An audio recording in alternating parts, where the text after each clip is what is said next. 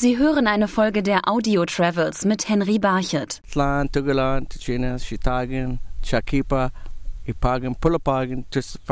So ähnlich wurde der spanische Seefahrer Juan Ponce de León am 2. April 1513 von den indianischen Ureinwohnern begrüßt, als er Florida entdeckte. Die Halbinsel war zu dieser Zeit von einem dichten Dschungel bedeckt. Diesen findet man heute noch in verschiedenen Naturreservaten, wie zum Beispiel dem Eco-Park Forever Florida, wo Matt Duda Touren anbietet.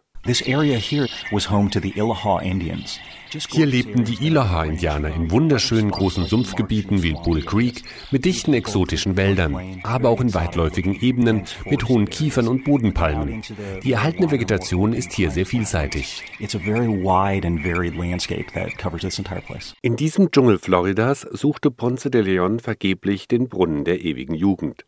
Den glaubte später einer seiner Landsleute gefunden zu haben. Der Seefahrer Hernando de Soto vermutete ihn in der Nähe von St. Petersburg Clearwater, so Greg Nash, der heute dort ein Gesundheitscenter leitet. Hernando de Soto, Hernando de Soto entdeckte 1539 hier die heißen Quellen und nannte sie die Quellen der Jugend wegen der Tocabago-Indianer, die zu dieser Zeit hier lebten. Die waren nämlich damals die größten und lebten von allen in Amerika am längsten. Hernando de Soto war also der wahre Entdecker des Jungbrunnens. Nachdem die spanische Krone das Land an die Engländer übergeben hatte, interessierten sich die späteren Siedler mehr, wie sie das Land landwirtschaftlich nutzen konnten. Vor allem die Gebiete in Zentralflorida, so der Historiker Michael Perkins. Der erste weiße Siedler in dieser Gegend war Aaron Jernigan. In den 40er Jahren brachte er Vieh hierher und gründete die erste große Siedlung. In der Nähe entstand ein kleiner Armeestützpunkt und die Gegend wurde bekannt als Jernigan. Doch im Laufe der Jahre kamen weitere Volksgruppen nach Florida. Griechische Schwammtaucher zum Beispiel gründeten den Ort Tarpon Springs. Bis heute hat er seinen Charakter behalten, so George Bilaris, der früher selbst nach Schwämmen tauchte. Tarpon Springs has a unique quality. Tarpon Springs ist einzigartig, als wenn man in Griechenland wäre. Wenn man hier an den Docks sitzt, dann ist das wie wenn man auf der griechischen Insel Kalymnos wäre. Dort würde man die gleichen Boote sehen und dieselbe Musik hören. Und das Einzigartige an Tarpon Springs ist, dass es tatsächlich Wirklichkeit ist. Auch eine Gruppe schottischer Auswanderer siedelte sich in Florida an und gründete den Ort Dunedin, erklärt Peter Kreuziger, der heute hier lebt. Die ersten Siedler kamen vom Schottland und daher auch der Name der Stadt. Bei uns zum Beispiel der Bürgermeister ist schottischer Abstammung, geht oft im Kilt herum. In der High School hier die, die Bands und so sind alle schottisch aufgezogen. So da ist ein starker schottischer Einfluss her. Im Laufe der Jahre zogen immer mehr Menschen nach Florida und es begann der Tourismus. Vor allem als Henry Morrison Flagler die Florida East Coast Railway ausbaute. Grund für den Eisenbahnbau war unter anderem, seine Hotels an der Ostküste zu füllen. Eines davon ist das Breakers in Palm Beach. Concierge Bernard Nicole erinnert sich. But the first one uh, was a 1000 bedroom and it was a wood structure. Das erste Hotel hatte 1000 Zimmer und war eine Holzkonstruktion. Es war nur im Winter geöffnet. Mr. Fleckler, dem ja auch die Eisenbahn gehörte, brachte die Menschen hierher. Er baute auch den ersten Golfplatz in Florida. Leider brannte das Hotel dann aber durch einen Unglücksfall nieder. Durch die bessere Erreichbarkeit mit der Eisenbahn begannen immer mehr wohlhabende Menschen, sich einen Zweitwohnsitz in Florida zu bauen. So entstand zum Beispiel die Kleinstadt Winter Park, so der Journalist Randy Knowles. Die gesamte Innenstadt von Winter Park ist als historischer Bereich ausgewiesen. Die meisten Gebäude stammen aus der Zeit der Jahrhundertwende. Um die Park Avenue herum sind sie noch älter. Die Wohnhäuser rund um Winter Park entsprechen der traditionellen Architektur der 20er und 30er Jahre. Zu denen, die den Winter in Florida verbrachten, gehörte auch der Erfinder Thomas Alva Edison. Er kaufte sich 1885 ein großes Haus in Fort Myers. Hier dreht sich noch heute einer der Walzenspieler, die Edison erfand.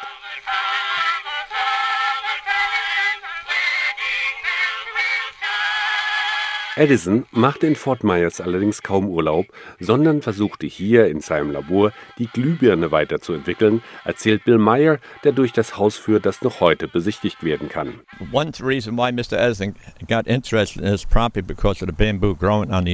Einer der Gründe, warum sich Mr. Edison für das Anwesen interessierte, war der Bambus, der auf dem Grundstück wächst. Er benutzte den Bambus für seine Glühbirnen, denn der carbonisierte Bambus brannte sehr lange. Diese Glühbirnen brennen noch heute in seinem Haus, Gästehaus und in seinem Labor. Ein anderer berühmter Amerikaner, der sich von Florida inspirieren ließ, war der Schriftsteller Ernest Hemingway, der sich ein Haus auf den Florida Keys in Key West kaufte. Das Anwesen ist heute eine der meistbesuchten Touristenattraktionen der Keys, Sir Elizabeth Cohen, die hier als Fremdenführerin arbeitet. Hemingway wollte einfach hier leben und für sich sein. Er hat also nicht gefördert, dass Künstler, äh, so eine Künstlerkolonie hierher kommt. Er war sehr dagegen. Hemingway kam hier in den 30er Jahren, als Key West bankrott war. Und als man dann hier eine Touristenattraktion draus machen wollte, war er sehr dagegen. Er wollte eigentlich hier für sich alleine sein und anonym bleiben. Ich glaube nicht, dass es ihm gefallen hätte, dass Leute hier durchlaufen würde. Aber ich glaube, es hätte ihm gefallen, dass dieses Haus an der Legende Hemingway mithilft. Einen weiteren Entwicklungsschub erhielt Florida durch die Raumfahrtindustrie, die sich in den 50er Jahren an der Ostküste ansiedelte. Der Astronaut John McBride zeigt auf Touren durch das Kennedy Space Center Meilensteine der Weltraummission. Normalerweise zeigen wir Ihnen die Ausstellungsstücke und die Halle, wo die Raketen vertikal zusammengebaut werden. Dann fahren wir hinaus zu den Startrampen und zum Apollo-Saturn-Zentrum, wo eine Apollo-Saturn-5-Rakete in Originalgröße steht. Sie können sogar in den Raum gehen, von wo aus wir die echten Raketen abgeschossen haben.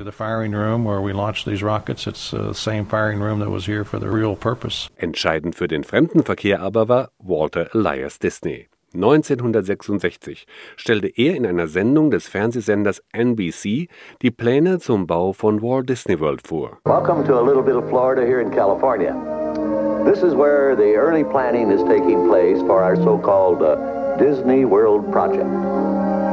But before I go into any of the details, I want to say just a word about the site of our Florida project. As you can see on this map, we have a perfect location in Florida, almost in the very center of the state. In fact, we selected this site because it's so easy for tourists and Florida residents to get here by automobile.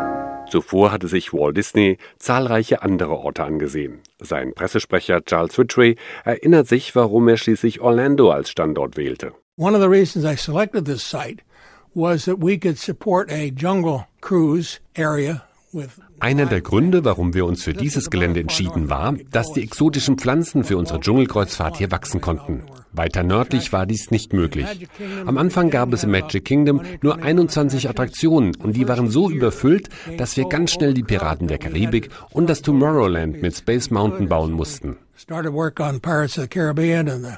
Tomorrowland area was greatly expanded with Space Mountain and so forth. Bei der Eröffnung am 25. Oktober 1971 erinnert Roy Disney an seinen fünf Jahre zuvor verstorbenen Bruder. Walt Disney World is a tribute to the philosophy and the life of Walter Elias Disney.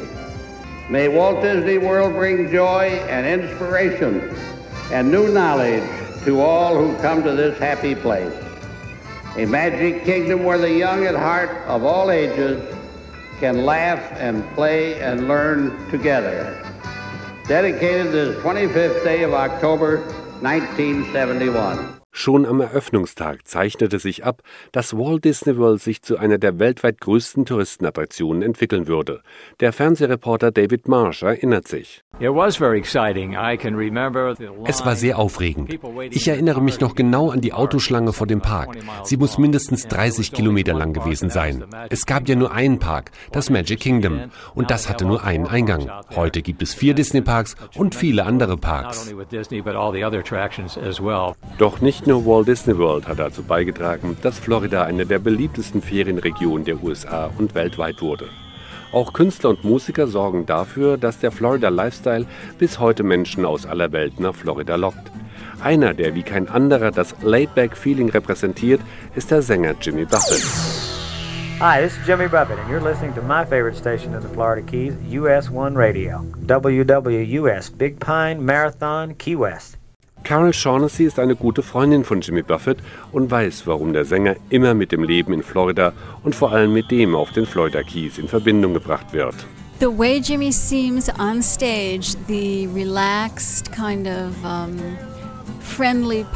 so wie sich Jimmy auf der Bühne gibt, ist er auch. Er ist der entspannte, kreative Typ, der gern Party macht und auf Menschen zugeht. Er ist der Typ Mensch, von dem du erwartest, dass du ihn in Key West triffst. And he is he's the kind of person that you would imagine to find in Key West. Mit seinem Hit Margaritaville hat Jimmy Buffett vor allem Key West inzwischen ein musikalisches Denkmal gesetzt. Es ist der Ort, an dem er seine Musik gefunden hat, die ihn berühmt gemacht hat. Viele der Orte und Menschen, die in seinen Songs vorkommen, fand er in Key West. Key West ist Margaritaville. Key West is Margaritaville. Die Songs von Jimmy Buffett gehören inzwischen genauso zur 500-jährigen Geschichte Floridas wie Walt Disney World oder Ponce de Leons Suche nach dem Brunnen der ewigen Jugend. Aber jeder, der Florida besucht, der wird seine eigene Geschichte von dort mitbringen. Sie hörten eine Folge der Audio Travels mit Henry Barchet.